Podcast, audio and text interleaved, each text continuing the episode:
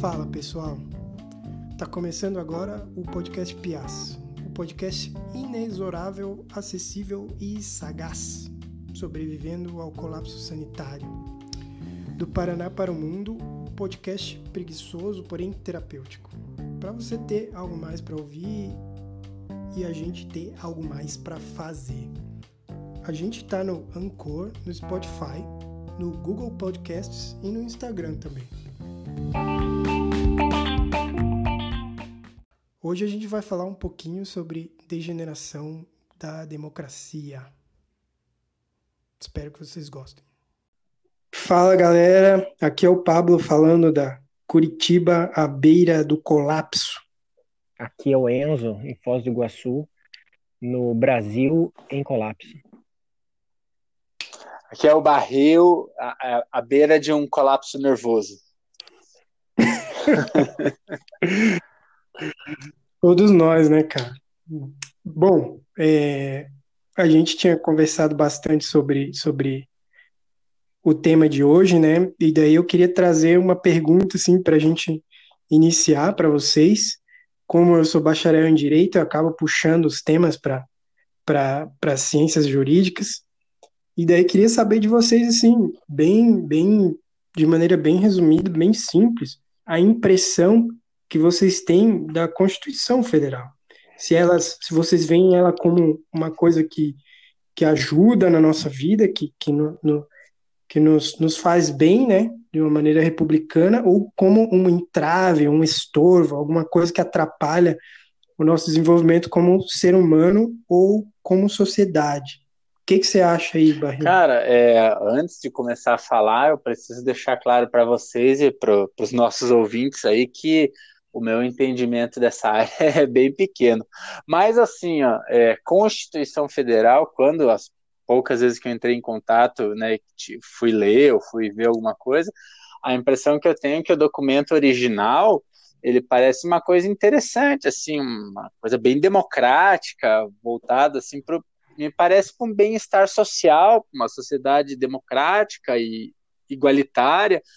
E eu não sei se, com o passar do tempo, com, sei lá, emenda constitucional, todos esses remendos e tudo o que vai acontecendo, o jurisprudência, ela vai ficando um pouco mais complexa, assim, mas eu não não vejo muito, eu, barril, né, não vejo muito no meu dia a dia um reflexo do o que que ela faz, assim, sei lá, acho meio vago, assim. E você, Cara, eu, você tá ligado que eu fiz um semestre de direito, né? É, o que é praticamente nada, porque no primeiro semestre fica estudando filosofia do direito, sociologia do direito, é, sei lá, nem lembro das outras cadeiras. Mas acho que assim, por uma vivência mais, mais política, né? Desde a época ali de universidade, e, e depois de, de acompanhar, né? Mesmo que mais quieto, mas, mas acompanhando, é, eu me sinto um pouco mais confortável para refletir sobre o assunto, né? Apesar de não ser jurista.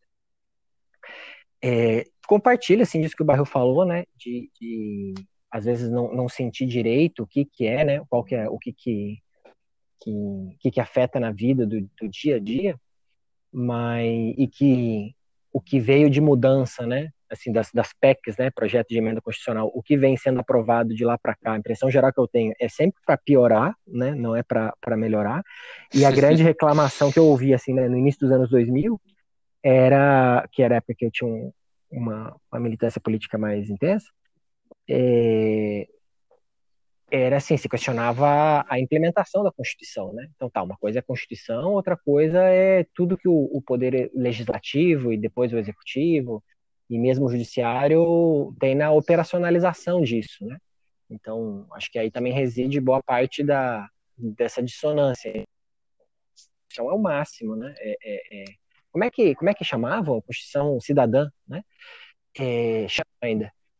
E, e aí tu vê em que medida que isso se reflete né, na vida da população. E algumas coisas reflete bastante, né, cara? Acho que o SUS é, é, ele é muito alinhado a esse espírito da Constituição, né? Eu não sei dizer em que medida que, que, que é, talvez o Pablo saiba dizer melhor, mas mas essa coisa do, do, acesso universal à saúde, né, do acesso universal à educação, a gente meio que está habituado com isso, mas isso nem sempre foi realidade, né? Ainda que se questione a qualidade da educação, a, a diversidade, né, tipo, de escolas boas, escolas ruins, mas uh, de uma maneira geral essa e mesmo a, a dimensão de, de, até de ampliação um pouco da democracia, né?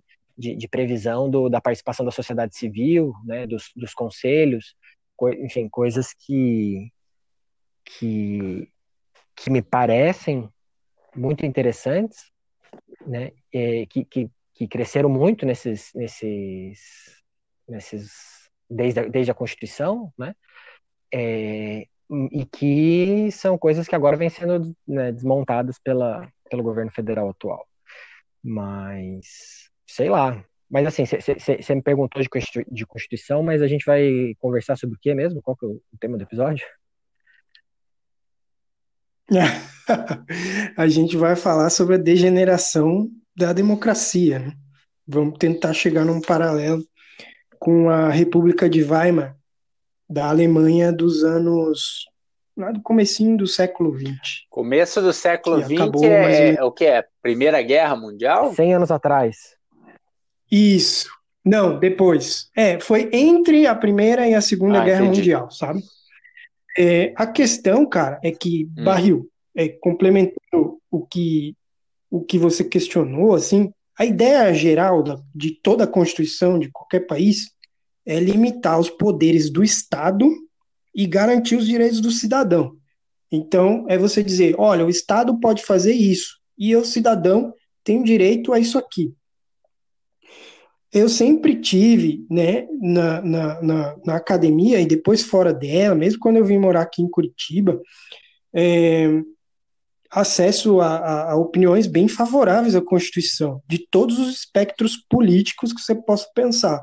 Desde o cara de direita lá, quase extrema direita, né, lei e ordem, quer prender os bandidos e tal, essa é a prioridade do cara, até o cara que está mais preocupado com essas questões que o Enzo falou, como, por exemplo, participação da comunidade nas, nas tomadas de decisões, né, acesso aos poderes públicos para esses conselhos formados pela sociedade mesmo, terem peso nessas decisões, esse tipo de coisa. Todo mundo, cara, falava que era uma coisa boa, era uma constituição boa. E e avançada, que o problema era que o país não tinha condição de acompanhar essas, essas normas, né? esses comandos. Eu comecei, cara, ao escutar de pessoas, né, de diferentes áreas e até de diferentes espectros políticos também, comecei a escutar, mas mais o pessoal da situação, né, ligado ao governo comecei a escutar que a Constituição não é boa, que ela foi feita por comunista, que tem que mudar a é. Constituição. Comecei a escutar, fiquei chocado assim, falei, poxa, que esquisito. E, com algumas pessoas eu até vou trocar ideia, né? Não, mas espera aí, você não acha que, né? Você não acha que a Constituição é boa e a gente precisa cumprir ela? Não, não. Essa Constituição tem que mudar, tem que mudar. E daí, esse foi um, um, um toma das, da, da, degeneração da, da democracia, né, da, da, frágil democracia da Alemanha depois do período da guerra, né? Depois de tudo que eles passaram, veio o, por assim dizer, o ponto final que foi trocar de constituição. Os caras falaram, essa constituição não serve mais, vamos fazer uma mais adequada aqui ao povo alemão que acabou sendo a que solidificou o Estado nazista. E vocês, assim, primeiro queria saber do Enzo para inverter as ordens aqui. Vocês sentem uma mudança, uma mudança de postura assim da, da, da sociedade brasileira com relação aos direitos que o cidadão tem, né? E a necessidade de um Estado mais por assim dizer, controlador? Vocês têm sentido isso aí no, no cotidiano de vocês? Cara, o cotidiano é uma coisa esquisita nos tempos de hoje, né, cara? Desde o início da pandemia, talvez no meu caso até desde antes, mas eu, eu não converso com tanta gente assim, né? Converso com poucas pessoas na realidade. É, e, mas sei lá, somando com o que a gente que acompanha de, de informação, né? Já até fez um episódio sobre isso, inclusive, não lembro qual foi o número, mas como que a gente faz para se manter informado e, e os limites disso. É, eu eu vou te falar que essa, é, é, essa, essa, essa entendimento autoritário, eu não sei em que medida. Ó, eu, eu vejo autoritarismo aí é, já há bastante tempo. Eu não acho que começou agora, não. Essa coisa de achar que a solução é, é os malucos pedindo intervenção militar tem faz tempo, né?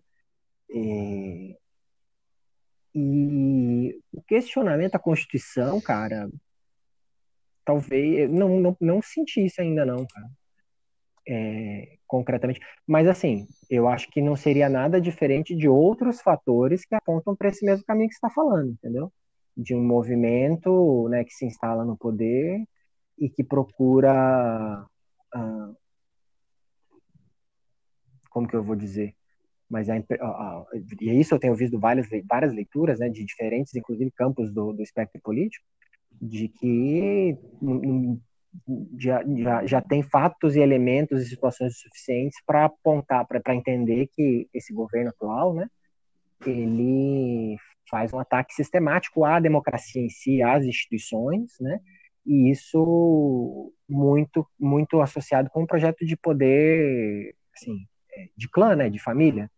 Então, e, e vai, enfim, vou nem conseguir lembrar de todos os aspectos, né? Poderia citar várias coisas, pelo que. Não sei se respondi a sua pergunta.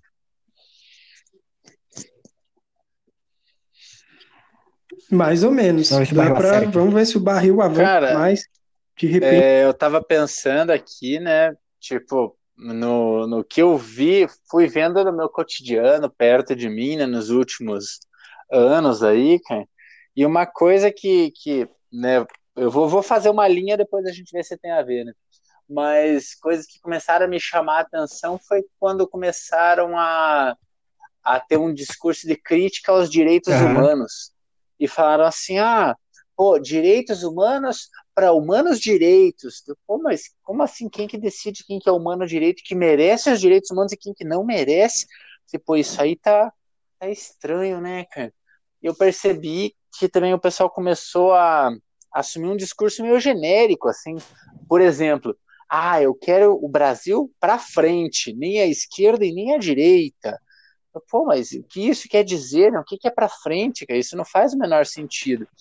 E aí essa ênfase em símbolos nacionais, né? a nossa bandeira não pode ser vermelha. Eu vou usar aqui uma camisa verde e amarela.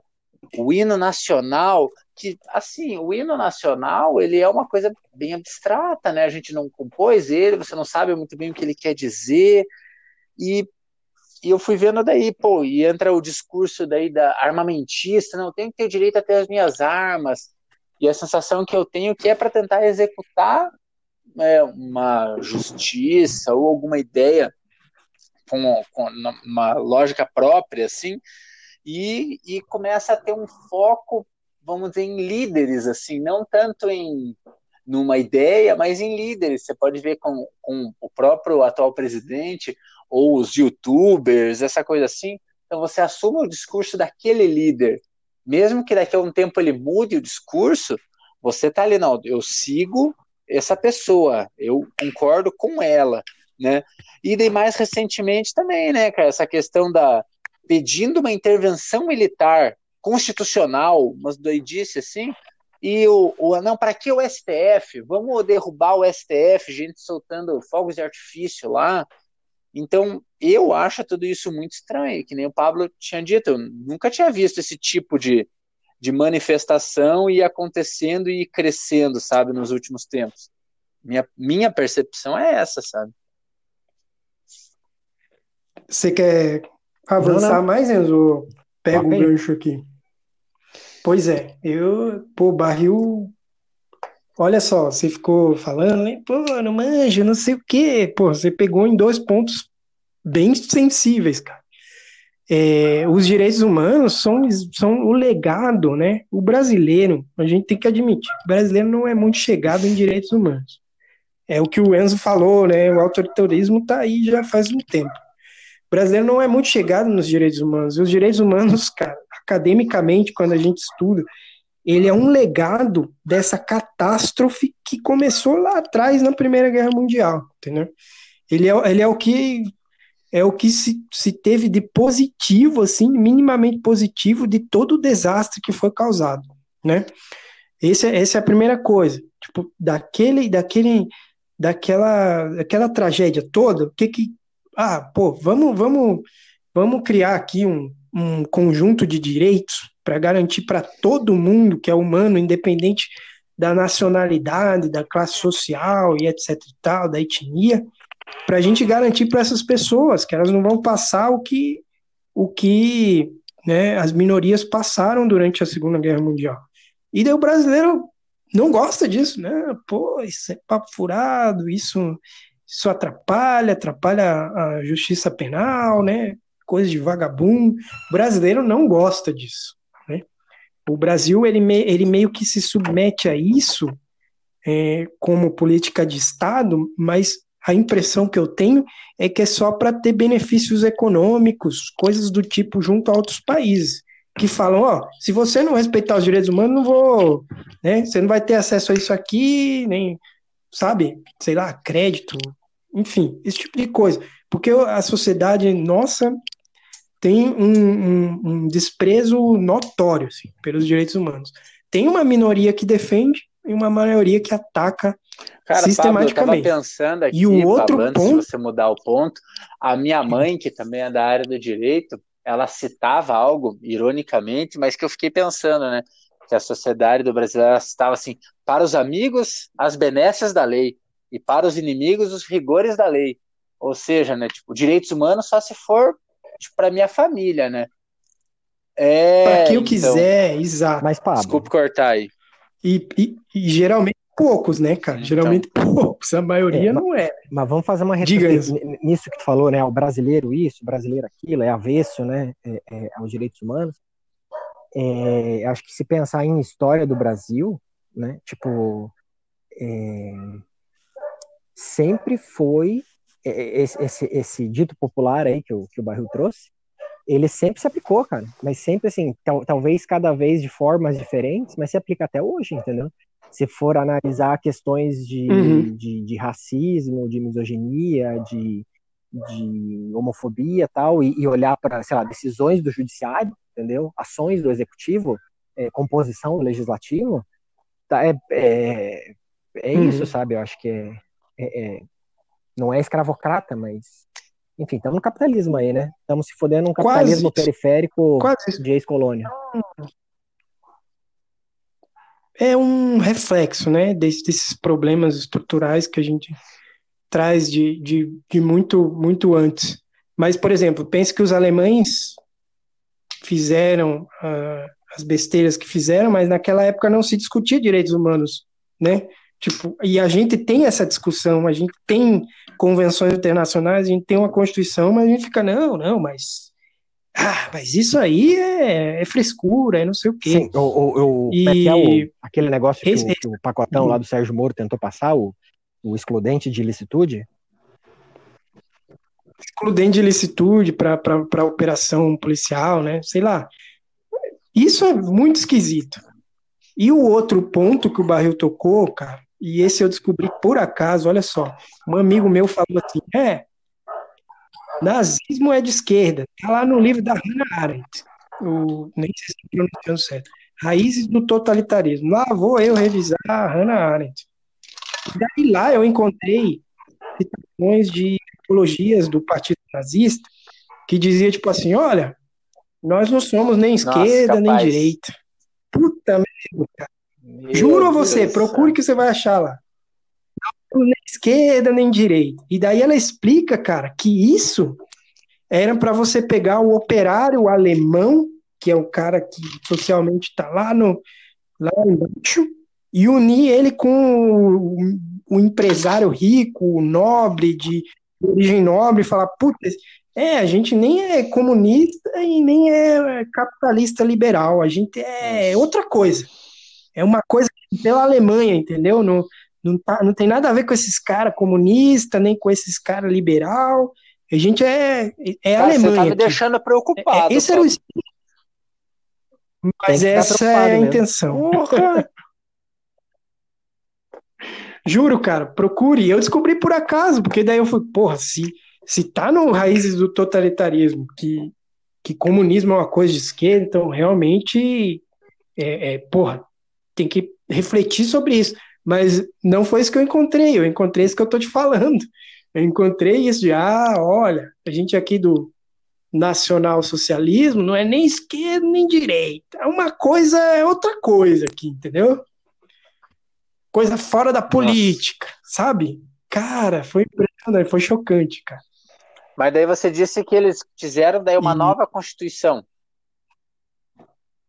Exatamente. Essa nova Constituição foi, para mim, que sou bacharel em Direito, a gente estuda isso como um ponto de virada no, no, na ordem política alemã, entendeu? Porque eu aposto que vocês, como eu, quando a gente vai lá no livro didático estudar a Segunda Guerra, pelo menos eu focava mais na Segunda Guerra Mundial. E daí ah, que legal, batalhas, tudo do ponto de vista militar, assim, né? Você fica deslumbrado, meu Deus, grandes operações militares, e todos os como, onde, porquê, quem, tudo é com a perspectiva militar, entendeu? Aí a gente chega no onde eu queria.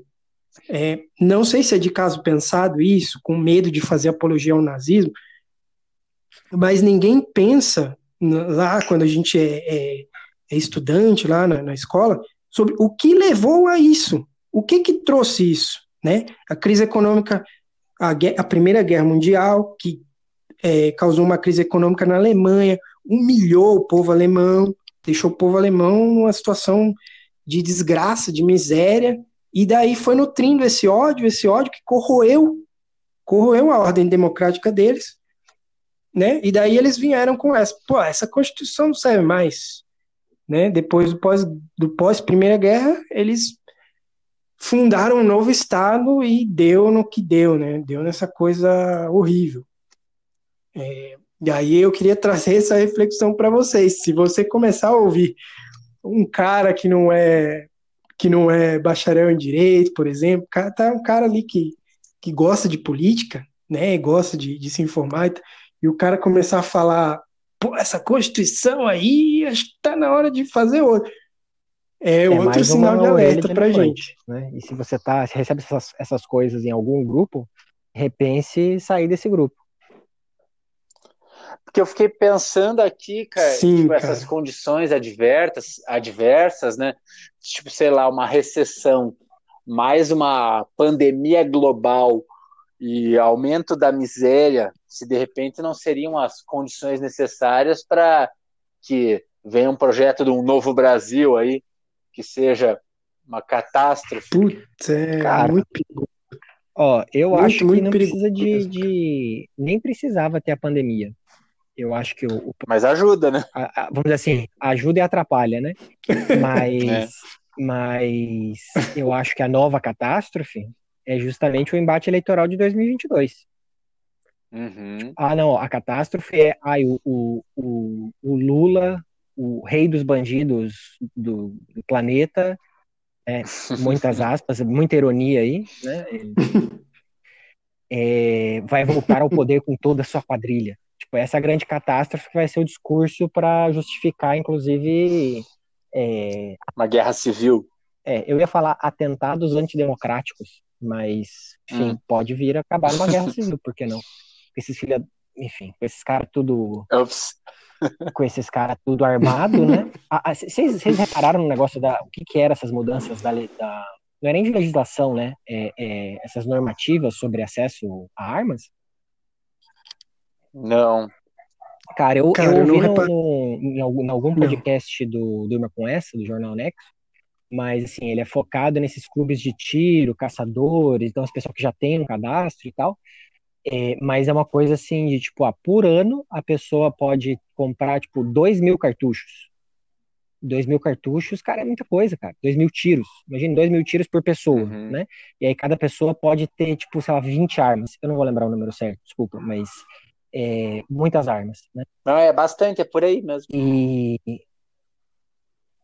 É, para passar a boiada, né? Porque uma pois é. pessoa é. não manuseia 20 armas. E, e aí, vamos, nessa vamos, reportagem, eles trouxeram uma questão muito interessante, que é o seguinte: é, nos países em que tem essa legislação, né, para clube de tiro, para ca, caçador e tal, tal, tal, é, normalmente as armas compradas, né, daí faz uma análise do que foi comprado, né, o que foi vendido de armas, são armas de caça. E aqui no Brasil é predominantemente é, pistola automática, que aí os caras da reportagem falaram, pistola automática é uma arma que não é para caça, né, é para é, matar seres humanos, tá ligado? Então... Sim. E você você deve ter ouvido o argumento de que é para armar a população justamente para evitar um Estado autoritário. Já. Já ouviu isso? Porque eu já, já ouvi e já li em um monte de lugar que não, é porque a Alemanha nazista eles desarmaram a população. Então vamos. Pô, cara, é, chega a ser é, ridículo. Se falar né, é ridículo, acho que. É. Outro adjetivo aí assustador. Né, pô, se a pessoa tiver uma pistola em casa e chegar o, o exército, você vai poder se defender com a tua pistola. Tá mais, mais, um, uhum. mais um furo na narrativa, né? Pistola não é arma de defender, de, de ir pra guerra civil, sei lá o quê. É uma coisa ali de de combate Pô, urbano. Eu posso dizer agora Opa. que às vezes a ignorância pode deixar a gente mais tranquilo, né? Eu não tinha feito essas amarrações, agora eu tô aqui só pensando no, nos próximos anos e no que pode vir aí. É, cara, e é difícil, é difícil pensar em, em como, como reagir a isso. Apesar de eu, de eu achar que, que as pessoas, que a ficha tá caindo, mas é um momento muito perigoso, porque a maioria de nós que, que não compactuamos com modelos autoritários, a maioria de nós, a gente não está comprando arma e não está disposto a sair por aí trocando tiro por causa de, de, de chefe de Estado que, que não quer sair do poder, enfim, esse tipo de coisa, né? O que me preocupou bastante foi quando invadiram o Capitólio lá, o presidente nosso falar que a própria eleição que ele ganhou é fraudada.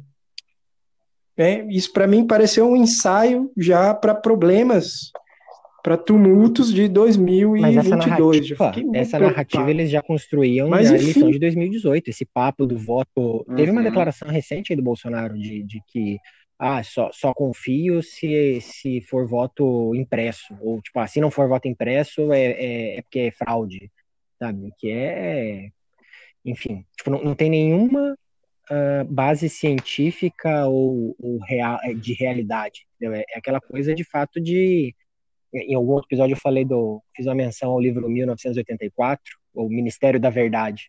Então, essa. essa vamos dizer assim, é, esse.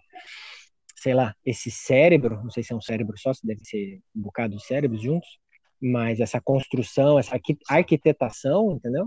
É, já, já existe já, e não é de dos últimos meses, né? Não é de, da pandemia, né? É, eu acho, eu acho que pô, você falou uma coisa real, né? Parece um processo, né? Uma construção dessa desacreditação progressiva, né? Desse nosso sistema, para você ir minando, minando e preparando o terreno para para ter apoio, né? Uhum.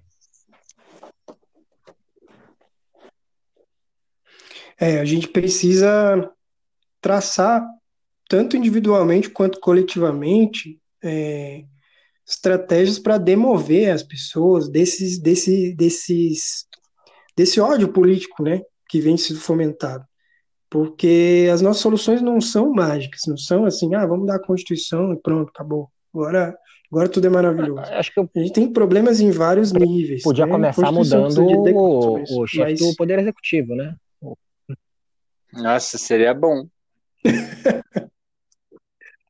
Bom, vamos torcer para que mude no ano que vem, né? Já vai ser muita coisa. Se a gente conseguir, se a nossa ordem democrática sobreviver a esse, a esse mandato e uma transição para outro, seria para outro chefe de, pois é, de governo, sentido, seria fantástico, o, uma vitória. O Lula, Lula, Lula.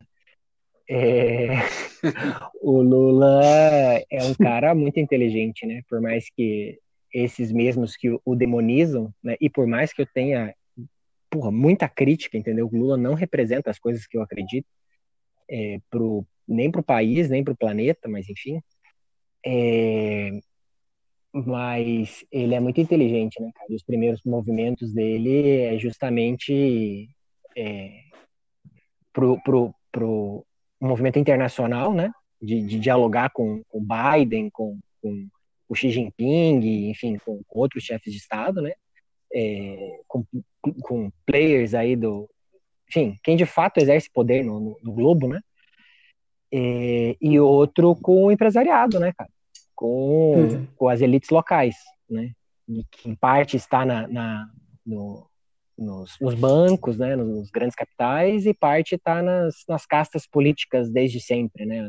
Nessas, e então, até isso eu também já, já uhum. às vezes olhando assim, me parece, agora pensando, parece também um movimento já de, de se precaver a, a tentativas né, aventureiras aí dessa, dessa turma de pessoas que tomam ivermectina e, e, e aí morre com problema no fígado.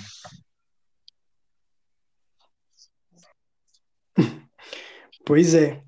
Bom, acho que essa era a intenção, trazer essa reflexão do ponto de vista, apesar de ser mais do ponto de vista jurídico, mas que, que eu acho que consegue, consegue abarcar ponto de vista de qualquer cidadão, assim, né?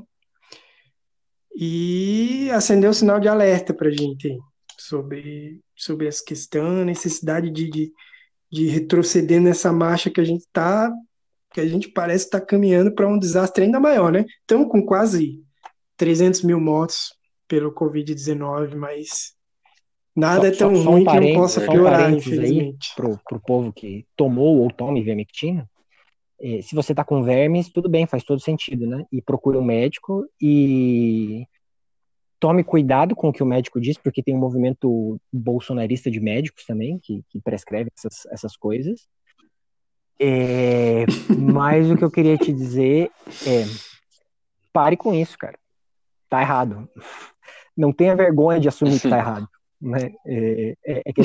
Você não precisa escolher um lado e é até o final. É uma questão de né? evidência científica e, em, em particular, as pessoas que tomam achando que daí é tipo um passe livre para fazer os rolês e não vai ser, não vai, não vai ser afetado, né? Não vai se contagiar, não vai precisar de assistência médica. Então, enfim, pare com isso e fique em casa. É,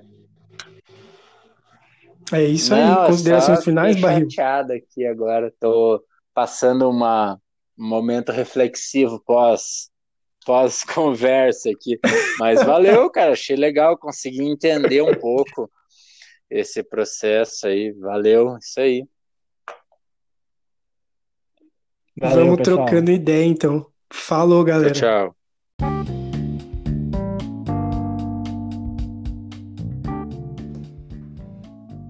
pessoal, por hoje é isso. Espero não ter traumatizado vocês. E vocês, têm sentido uma intensificação desse discurso autoritário ao redor de vocês? Entre as pessoas mais próximas? O que você tem feito para tentar fazer as pessoas repensarem esses discursos e essas ideias mais agressivas? Conta pra gente. Beleza? Um abraço e boa semana. Música